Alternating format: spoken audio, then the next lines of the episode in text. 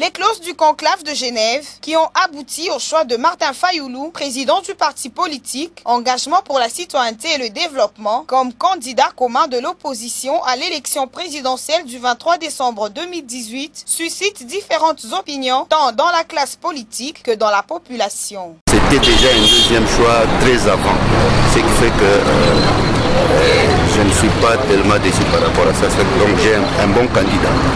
Mais ce choix, c'est vraiment le meilleur, le meilleur choix. Et on voit déjà, ils étaient au nombre de 7. Et entre autres, nous avons vu Katumbi, nous avons vu Bemba, nous avons vu euh, Matungulu. Eux tous, s'ils ont porté le choix sur Fayoulou, c'est qu'ils savent pour le pourquoi. Et moi, personnellement, je donne confiance, je fais confiance à ce choix. Et je pense que c'est le meilleur choix. Et aujourd'hui, peut-être on, on ignore, mais demain ou le lendemain, on va comprendre pourquoi il y a eu ce choix. Nous rejetons en bloc, en bloc, en bloc euh, cette parodie, euh, je ne sais moi, de choix ou quoi là, parce que nous, la base, nous n'avions pas et nous ne cautionnerons jamais cela. Nous interpellons qu'ils reviennent au bon sens.